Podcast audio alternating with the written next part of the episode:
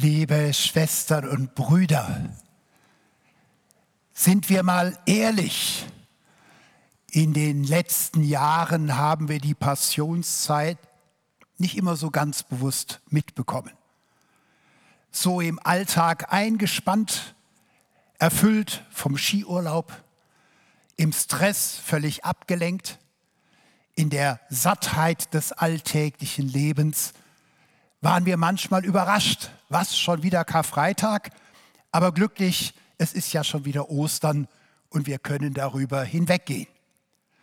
Und so gibt es seit Anfang der Christenheit durchaus die alte Tradition, 40 Tage vor Karfreitag und Ostern zu fasten.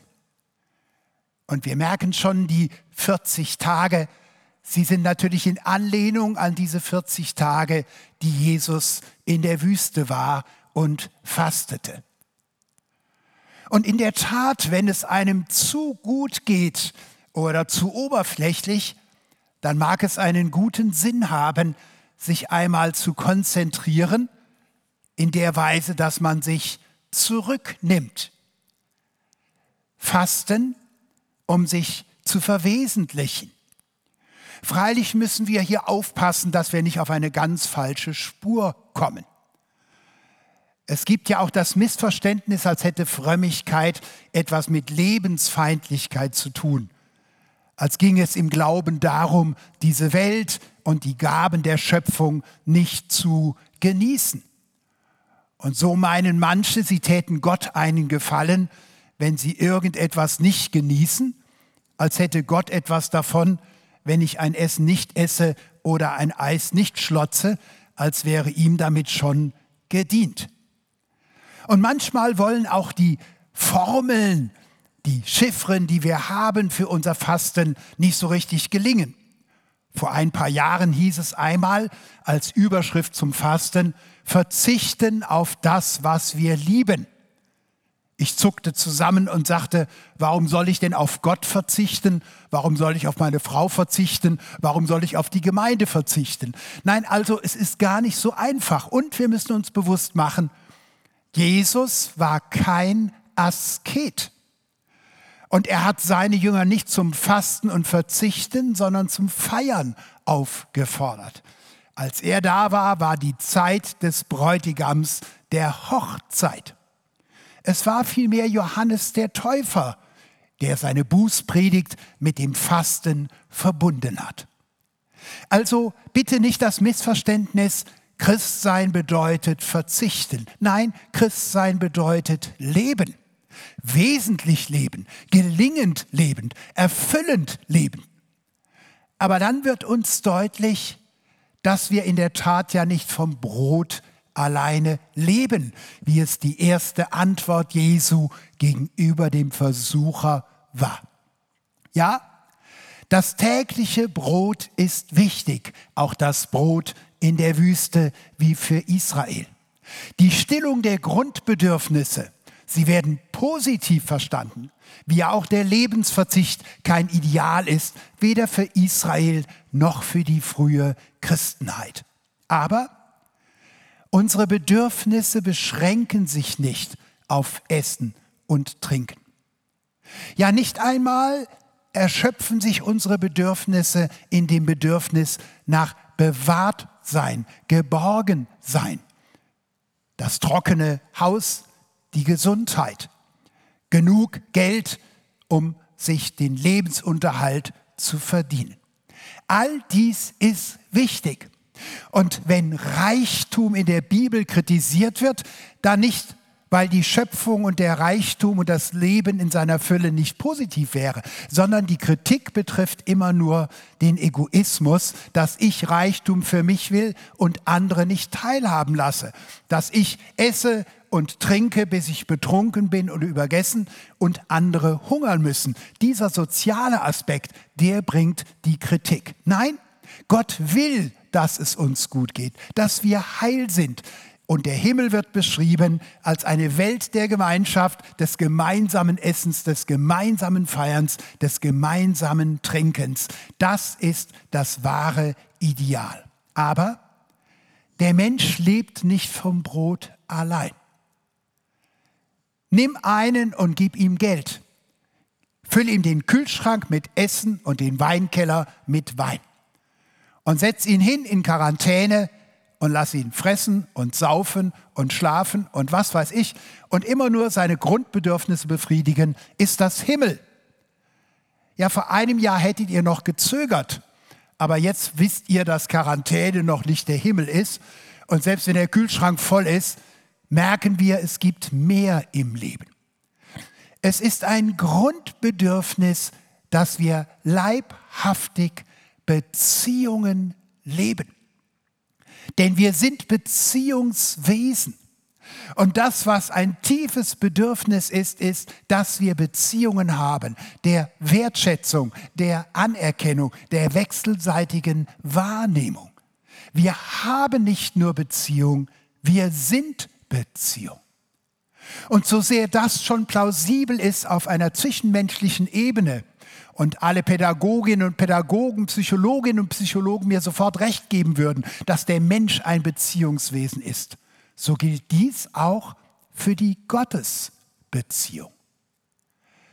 Nicht alle Menschen wissen um ihr Angelegtsein auf Gott, aber in Wahrheit gibt es keine religiös unmusikalischen Menschen. Es gibt nur einige Menschen, die spielen ihr Klavier mit zugedecktem Tastaturdeckel, mit geschlossenem Tastaturdeckel. Und so kann es sein, dass viele Menschen ein Leben lang leben, ohne ihre Gottesbeziehung je als ein Bedürfnis und als eine Quelle erfahren zu haben. Wir sind Beziehungswesen. Und ohne Beziehung mögen wir Essen und Trinken und Heizung und alles haben, aber wir vertrocknen, wir verhungern, wir verdursten. Das Seltsame an unserem Predigtext ist nun, dass hier gesagt wird, dass auch Jesus, der Sohn Gottes, eine Wüstenzeit erleben musste. Und wenn ihr euch bewusst macht, was unmittelbar vorher erzählt wird, dann wird euch der Kontrast ganz klar vor Augen stehen. Gerade wurde Jesus getauft. Gerade hat der Sohn Gottes den Himmel offen gesehen. Und die Stimme seines himmlischen Vaters kam herab und bestätigte ihn, schätzte ihn wert und sagt, du bist mein geliebter Sohn, an dir habe ich Wohlgefallen. Ja, Gott kam selbst in Gestalt des Geistes und wohnte bei Jesus. Er war auf ihm und sollte bei ihm bleiben für sein ganzes Leben. Was für ein Kontrast von Wertschätzung, Glück, Anerkennung ein offener Himmel und dann plötzlich Einsamkeit, Verzicht und Wüste. Vielleicht haben wir uns gefragt, was soll das bedeuten? Da wurde Jesus vom Geist in die Wüste geführt, damit er von dem Teufel versucht würde. Was ist das für eine seltsame Formulierung? In diesem einen Satz spricht sich eine ganz tiefe Theologie aus, die Israel schon im Alten Testament und die Christen angesichts der Passion Jesu gelernt haben. Wir haben es schon im Buch Hiob. Das Problem nämlich der Wüstenzeiten in unserem Leben.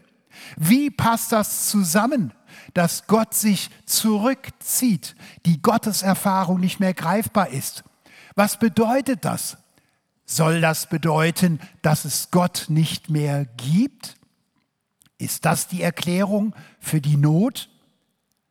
Oder bedeutet es, dass Gott vielleicht gar nicht allmächtig ist und eine andere Macht hier in Gestalt des Widersacher, des Feindes, des Anklägers Satan heißt er im Hebräischen Diabolos, im Griechischen Teufel. In Deutschland hat er das letzte Wort. Oder ist es dann doch so, dass es Gott wohl gibt, aber er liebt uns nicht? Und die Sonnenzeiten, die Tauferfahrung, der, der offene Himmel ist Ausdruck der Liebe und Güte Gottes und die Wüstenzeiten Ausdruck seines Zornes. Ja, im Alten Testament ringen die Psalmbeter in Krankheit, in Not, in Verfolgung und Einsamkeit. Sie ringen mit ihrem Gott, mein Gott, mein Gott, warum hast du mich verlassen? Weil sie es nicht erklären können. Wie kann Gott real da sein? Und meine Wirklichkeit zeugt so gar nicht von seiner Macht und Güte. Das Neue Testament ist im Blick auf das Leben, die Verkündigung Passion und Auferstehung Jesu ganz eindeutig. Erstens, Gott existiert. Er ist real, ob ich es gerade fühle oder nicht. Zweitens, Gott ist in der Herrschaft. Gott ist allmächtig. Er ist nicht schwach, er ist nicht gestorben, er existiert und ist allmächtig. Und das Dritte. Gott ist nicht wankelmütig, sondern er ist Licht und nicht Finsternis. Er ist Liebe und nicht Hass. Er ist Treue und niemals willkürlich und untreu. Gott ist existent er ist allmächtig und er ist Liebe und nichts anderes. Und so wird es in Jakobus 1, Vers 13 und 1. Johannes 1, Vers 5, Jakobus 1, Vers 17 festgehalten. Niemand sage, wenn er versucht wird, dass er von Gott versucht werde. Gott ist Licht und er ist Liebe. Wüstenzeiten in unserem Leben bedeuten aber, dass wir Gottes Existenz, seine Allmacht und seine Liebe nicht unmittelbar fühlen und bestätigt sehen, ja, dass sie in Frage stehen. Und so hat schon das Buch Hiob in seiner Darstellung das Gleichgewicht gehalten zwischen Gott als dem, der das letzte Wort hat und der größte ist, und einer anderen Ursache, die es geben muss, nämlich das Böse in dieser Welt, das existiert und das mächtig ist, aber das niemals das letzte Wort hat. So musste schon der Ankläger bei Hiob bei Gott die Erlaubnis holen, ihn versuchen zu dürfen, den Hiob. Und Gott setzte die Grenze der Versuchung. Was so kompliziert klingt, bringt es auf die eine Formel. Gott ist nicht die Ursache des Bösen. Er ist nicht die Ursache des Übels, des Verrates, der Untreue und des Todes.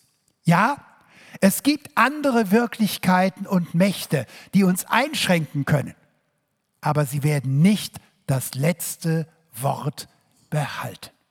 Und deshalb diese seltsame Formulierung, es ist Gott, der es zulässt und durch seinen Geist den Sohn Gottes in die Wüste führt. Aber niemand sage, dass er von Gott versucht werde. Nun sind wir etwas irritiert, weil das Wort des Versuchens, des Prüfens bei uns hier etwas missverständlich ist. Gott versucht niemals zum Kranken, zum Toten, zum Versagen hin sondern er prüft und läutert. Das heißt, warum hat das bei Hiob denn zugelassen? Weil Gott das Ende gesehen hat. Warum hat er es zugelassen bei seinem eigenen Sohn? Weil er das Ende gesehen hat und um des Endes willen hat er es zugelassen.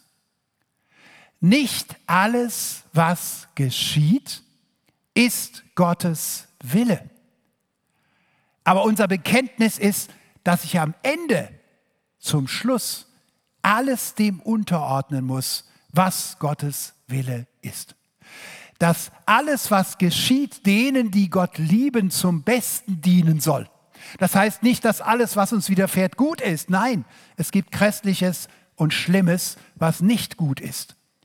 Aber Gott wird am Ende das letzte Wort behalten und wir werden zurückschauen als Versöhnte und Erlöste, auch auf die schweren Phasen unseres Lebens. Was uns hier jetzt überrascht ist, dass diese Erfahrung von Anfechtung und Wüstenzeit der Sohn Gottes macht. Ja, in der Tat. Wir können, wenn wir auf Jesus Christus schauen, nicht nur erkennen, was das Wesen Gottes ist, denn Jesus hat immer Gottes Liebe, Barmherzigkeit und Güte und Gerechtigkeit und Loyalität und Treue wiedergespiegelt. Ja, das können wir von Jesus lernen. Schau Jesus an und du weißt, wer Gott ist. Er ist der Gott der Liebe. Sondern wir können von dem Sohn Gottes, der Mensch wurde, auch lernen, was gelingendes Leben für einen Menschen ist. Einmalig ist Jesus in seinem Gottsein. Einmalig ist er in der Bedeutung seines Kreuzes zum Heil für uns alle. Einmalig als der erhöhte Sohn Gottes. Alles das einzigartig. Aber zugleich können wir auf ihn schauen, der doch Mensch wurde und von ihm lernen, was gelingendes Leben bedeutet. Nach 40 Tagen und 40 Nächten hungerte ihn. Das ist kein Wunder. Er war ganz zurückgeführt auf sich selbst. Kein Jubel, keine Massen, sondern er ganz allein. Dass er der Sohn Gottes war, siehst du nicht in der Predigt auf dem Berg vor Tausenden von Menschen. Dass er der Sohn Gottes war, siehst du daran, wie er in der Wüste mit seinem Hunger, seiner Not umging. Wie heilig ein Heiliger ist, siehst du nicht während des Gottesdienstes. Das siehst du, wenn er ganz alleine ist. Wie gerecht ich bin, das zeigt sich nicht, wenn ich öffentlich auftrete, sondern das zeigt sich, wenn kein Mensch mich beobachtet. Und für viele ist es ganz schön schwer, mit sich allein zu sein. Da sind manche schon mit der Feindesliebe gefordert, wenn sie ganz mit sich alleine sind. Und vielleicht haben wir das in den letzten Monaten erlebt, dass es gar nicht so unkompliziert ist, mit sich selbst ausgeglichen zu sein. Weil wir merken, wie oft wir eigene Bedürfnisse überspielen oder anders befriedigen, eigene Probleme verlagern, Schatten der Vergangenheit einfach ausblenden, uns ablenken. Wenn wir aber ganz auf uns geworfen sind, dann werden unsere wahren Probleme und Bedürfnisse offenbar. Und der Versucher trat herzu und sprach zu ihm, bist du Gottes Sohn, so sprich, dass diese Steine Brot werden. Er war doch Gottes Sohn. Ja, das ist es ja. Die Versuchung setzt immer bei dem an, was stimmt. Und dann kommt dieses sollte Gott gesagt haben. Und was hat es für Konsequenzen?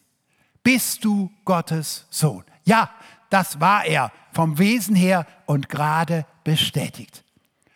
Und nun wird er aber versucht, das Problem, das er hat, nämlich seinen Hunger, aus eigenen Mitteln und eigener Vollmacht zu wandeln. Ja, ich kann mir vorstellen, so einen großen Hunger hatte ich noch nie. Ich kenne das nur von irgendwelchen sportlichen Leistungen, wenn man in den Bergen sich verschätzt hat und das Wasser geht aus und das Brot geht aus.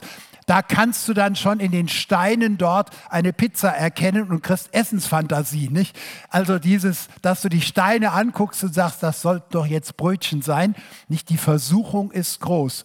Ja, ich hätte es doch Jesus auch gegönnt und sonst hat er doch auch gegessen. Die Tücke lag in der Versuchung selber.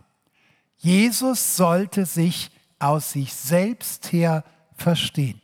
Er sollte die Herausforderung seines Lebens aus eigener Vollmacht bewältigen. Haben wir nicht manchmal auch die Fantasie, wachsen im Glauben bedeutet, irgendwann sind wir mal so weit, dass wir gar nicht mehr den Heiligen Geist beanspruchen müssen. Der hat dann mehr Zeit für die Frischbekehrten. Irgendwann sind wir so weit, dass wir Gottes Gnade nicht mehr brauchen. Am Anfang natürlich mächtig, aber immer weniger, denn wir werden ja immer heiliger, immer gerechter, immer selbstständiger. Wir wachsen im Glauben und wir stellen uns vor, dass dieses Wachsen im Glauben ja Gott irgendwie erübrigt. Erwachsen werden im Glauben bedeutet, ich brauche meinen himmlischen Vater nicht. Wenn ich es so derb ausspreche, merken wir schon, das ist ein falscher Gedanke. Was macht der Sohn Gottes selbst? Er antwortet gar nicht aus sich auf diese Versuchung. Er bezieht sich auf seinen Vater. Er bezieht sich auf die Beziehung, die ihn trägt. Der Mensch lebt nicht vom Brot allein, sondern von einem jeden Wort, das aus dem Mund Gottes geht. Er verweigert den Abbruch seines Weges, um sich selbst zu befriedigen. Bevor du von Gott eine Aufgabe bekommst, solltest du erstmal klären, wie du eigentlich zu dir selbst stehst und dem Wunsch nach eigener Befriedigung. Wer andere Menschen liebt, um sich selbst bestätigen zu können, wer anderen gibt, um selbst befriedigt zu werden, wer Verantwortung in der Gemeinde übernimmt, weil er es so genießt, vorne zu stehen und Lob zu haben und Ansehen, hat die Lektion noch nicht gelernt. Vor der Sendung kommt die Sammlung. Vor dem gelingenden Leben gehört das Ablehnen der Versuchung, sein Leben aus sich selbst und für sich selbst zu leben. In der Wüste hatte Jesus nicht den offenen Himmel, nicht die Vision. Er hatte nur das trockene Wort. Und in der Versuchung magst du nichts haben als das Neue Testament und die Bibel, wo dir gesagt wird, Gott existiert und er ist allmächtig und er liebt dich. Und daran klammerst du dich und lässt dich nicht trennen von deinem Gott. Und dann wurde er in die heilige Stadt geführt, auf die Zinne des Tempels und sprach zu ihm, bist du Gottes Sohn, so wirf dich hinab denn es steht doch geschrieben, Psalm 91, er wird seinen Engeln für dich Befehl geben und sie werden dich auf den Händen tragen, damit du deinen Fuß nicht an einen Stein stößt. Und wieder ist es derselbe Versuch, den Jesus, den Sohn Gottes, aus der Beziehung vom Vater zu reißen. Er soll Gott versuchen, er soll ihn herausfordern. Misstrauen und Zweifel wird gesät in die Einheit von Vater und Sohn. Jetzt weiß ich nicht, ob du je auf dem Tübinger Schloss an der Kante schon mal gestanden hast und hast die Mauer runtergeguckt und hast gesagt, oh ja, jetzt springe ich da mal runter, damit mich Gottes Engel auffangen. Es kann sein, dass das nicht deine Versuchung ist. Aber wie oft haben wir Gott schon genötigt? Wie oft haben wir ihn schon in Gebeten zwingen wollen, weil wir ihm nicht zutrauten, dass er es richtig macht, dass er wirklich treu ist. Der Zweifel, das Misstrauen ist das, was auch in unseren Ehen, Freundschaften und Gemeinden die Wurzel der Trennung ist. Nicht blind zu vertrauen, sondern den anderen zu hinterfragen. Das ist es, was geschehen soll. Die Einheit von Vater und Sohn. Das ist, was in unseren Anfechtungen und Wüstenzeit die Versuchung ist, dass wir nicht wachsen in der Gewissheit der Liebe Gottes, sondern dass wir anfangen, an dieser Liebe zu zweifeln. Und ein drittes Mal wiederum führte ihn der Teufel mit sich auf einen sehr hohen Berg und zeigte ihm alle Reiche der Welt und ihre Herrlichkeit und sprach zu ihm, das alles will ich dir geben, wenn du niederfällst und mich anbetest. Hier nun ist der Versucher gar nicht bei den eigenen Bedürfnissen Jesu im Sinne von Hunger und Durst. Hier ist er bei seinem Auftrag. Ja, der Sohn Gottes ist doch gekommen für diese Welt und er sollte in die Herrschaft eingesetzt werden. Und die Versuchung ist hier, nimm dir doch selbst, wenn du Gottes Sohn bist. nimm dir doch von mir und aus meiner Hand und warte nicht, bis Gott es dir gibt. Lass es uns, so sagt der Versucher zu Jesus, auf dem kleinen Dienstweg ohne den Chef regeln. Wenn du mich anbetest, lege ich dir alles zu Füßen. Jetzt mal ganz im Positiven, kennt ihr das doch, auf einem hohen Berg zu stehen? Freilich gestehe ich, ich hatte das noch nie mit einer solchen Versuchung, sondern mehr mit der Faszination der Schöpfung Gottes, dass alle Länder vor einem liegen, man erhaben oben ist und Abstand zu allem gewinnt. Er wird versucht, die Herrschaft ohne seinen Vater zu leben. Und er weist die Versuchung ab. Und wiederum bezieht er sich auf ein Wort aus den Kapiteln 5. Mose 6 bis 8. Weg mit dir, Satan, denn es steht geschrieben, du sollst anbeten den Herrn, deinen Gott, und ihm alleine dienen.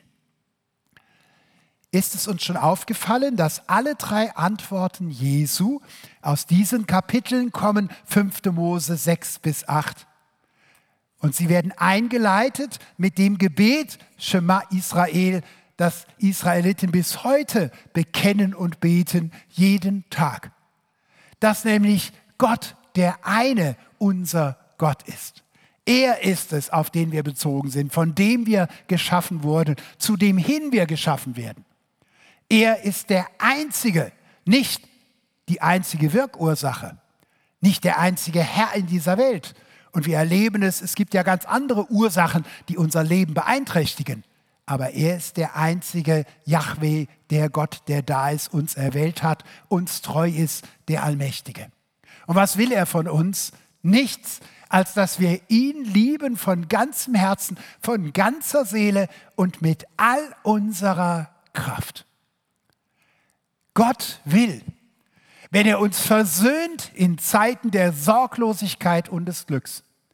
Und Gott will, wenn er es zulässt, dass wir in Wüstenzeiten leben, nichts anderes, als dass wir seine Liebe erkennen und das ungebrochene Vertrauen zu ihm, dass er lebt, dass er allmächtig ist, dass er sein Wort hält und dass er uns liebt, wie wir sind und alles das auf sich nimmt, was uns von ihm trennen kann. Gott lieben von ganzem Herzen. Für Jesus war es damals klar, dass er sich auch in dieser schlimmen Wüstenzeit, in der Versuchung, mit all den Alternativen seiner Lebensentwürfe umzugehen, die Passion, sich zu sparen, an sich selbst zu denken, eine Abkürzung zu nehmen, die weniger mühselig ist. Hauptsache Messias. Wenn man es bequem haben kann, warum soll man zu aufwendig betreiben? All das lehnte er ab mit Blick auf seinen Vater, der ihn vollkommen liebte. Faszinierend ist, es war diese Treue, die ihn qualifizierte, sein Leben so zu leben, dass es zu unserem Heil wurde. Denn es war mit den 40 Tagen doch nicht vorbei. Mit der Taufe begann der Weg der Passion. Und Jesus wusste sehr wohl, was ihn erwarten würde, wenn er die Liebe Gottes verkündigen würde. Sie würden ihn dafür hassen. Wenn er das Licht in die Welt bringt seines Vaters, sie würden damit als Finsternis ihn auszulöschen versuchen. Wenn er sich allen zuwendet, werden sie ihn ablehnen und kreuzigen. Das Faszinierende ist nun, hier hat Jesus darauf verzichtet, zur eigenen Befriedigung zu leben und ist seinem Glauben treu geblieben, der Beziehung zu seinem Vater. Kurz darauf, erinnert ihr euch? Zehn Kapitel später wird es erzählt bei Matthäus, Matthäus 14. Da sind tausende Menschen, 5000 alleine die Familienhäupter. Und sie kommen zu Jesus und er erbarmt sich ihrer. Die Existenz und die Allmacht und die Liebe seines Vaters lässt ihn Mitleid haben mit ihnen. und er heilt sie, aber noch viel mehr. Er stillt ihren Hunger. Leiblich wohl, aber viel mehr. Und das Faszinierende ist, für sich selbst hat Jesus darauf verzichtet, aus Steinen Brot zu machen. Denn er hätte es doch gekonnt. Hier aber nimmt er fünf kleine Brote und zwei Fische, blickt auf zu dem offenen Himmel. Er war offen in seinem Vertrauen, dankte seinem Vater und Tausende wurden befriedigt. Wer sich selbst lebt, mag manches vordergründige Bedürfnis befriedigen. Wer aber bereit ist, so in der Beziehung mit Gott zu stehen und so von ihm her zu leben, dass es ihm nicht um Selbstbestätigung und Selbstbefriedigung geht, der lernt die Welt mit Gottes Augen zu sehen und er wird einbezogen. Wie komme ich jetzt als Hans-Joachim Eckstein von dem einmaligen Sohn Gottes plötzlich zu uns? Nun, es ist die Speisung der 5000 selbst. Ein kleiner Junge hatte sich den Proviant zur Predigt mitgebracht. Er hatte wohl gehört, wenn Jesus predigt, dauert es länger und hatte sie im Feschbar eingepackt. Fünf kleine Brote, das waren also nicht solche Leibe, nicht, sondern so kleine Dinger, und zwei Fischlein die hatte er dabei. Natürlich für sich. Und jetzt nimmt er sie nicht für sich, sondern als er merkt, dass da was passiert, kommt er, wie Johannes erzählt, zu einem Jünger und sagt, ich weiß ja nicht, ob das hilft, aber bitteschön, hier bin ich. Und Jesus benutzt die Hingabe eines Kindes, um durch das bisschen, was er hatte, tausende Menschen zu befriedigen. Du weißt vielleicht nicht in deinen Krisen, wofür es gut ist. Und damit meine ich nicht, alles, was passiert, ist gut. Nein, vieles, was passiert, ist furchtbar und schlecht. Aber durch Gottes Liebe wird auch all das Leid meines Lebens noch zu der Grundlage dessen, was er versöhnen, erlösen und neu gebrauchen kann höre ich auf, für mich zu leben. Und lerne ich von dem Sohn Gottes, der Mensch wurde, ganz aus Gott und seiner Treue und Liebe zu leben. Ihm zu vertrauen, auch bei allen Widersprüchen meiner Erfahrung und meiner Wirklichkeit. Zu wissen, dass der Himmel offen ist, auch wenn ich es nur im Wort greifen kann, dem Wort Gottes, das wichtiger ist als Brot und Trinken. Dann in der Tat kann er mich gebrauchen. Und so kommt immer vor der Vollmacht die Bewährung. Und bevor wir eine Aufgabe übernehmen können, werden wir vorbereitet. Die Vorbereitung schmeckt uns nicht.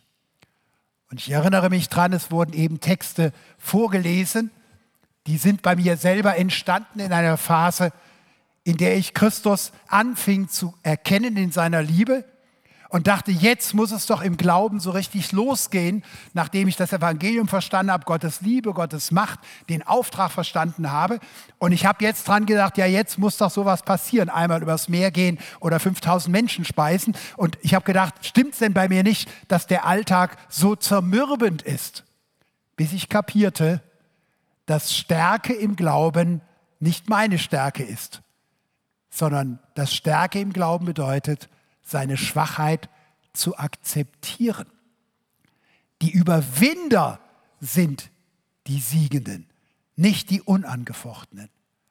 Und da ist manches in den letzten Jahren auch in unserer Frömmigkeit durcheinander gekommen, dass wir dachten, wenn ich nur richtig gläubig bin, dann muss mir alles in den Schoß fallen, ich muss es von morgens bis abends fühlen, der Himmel ist immer offen.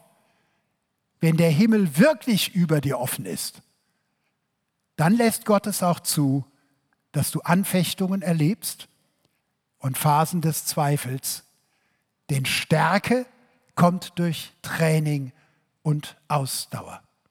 Gott versucht nicht, aber er bewährt uns.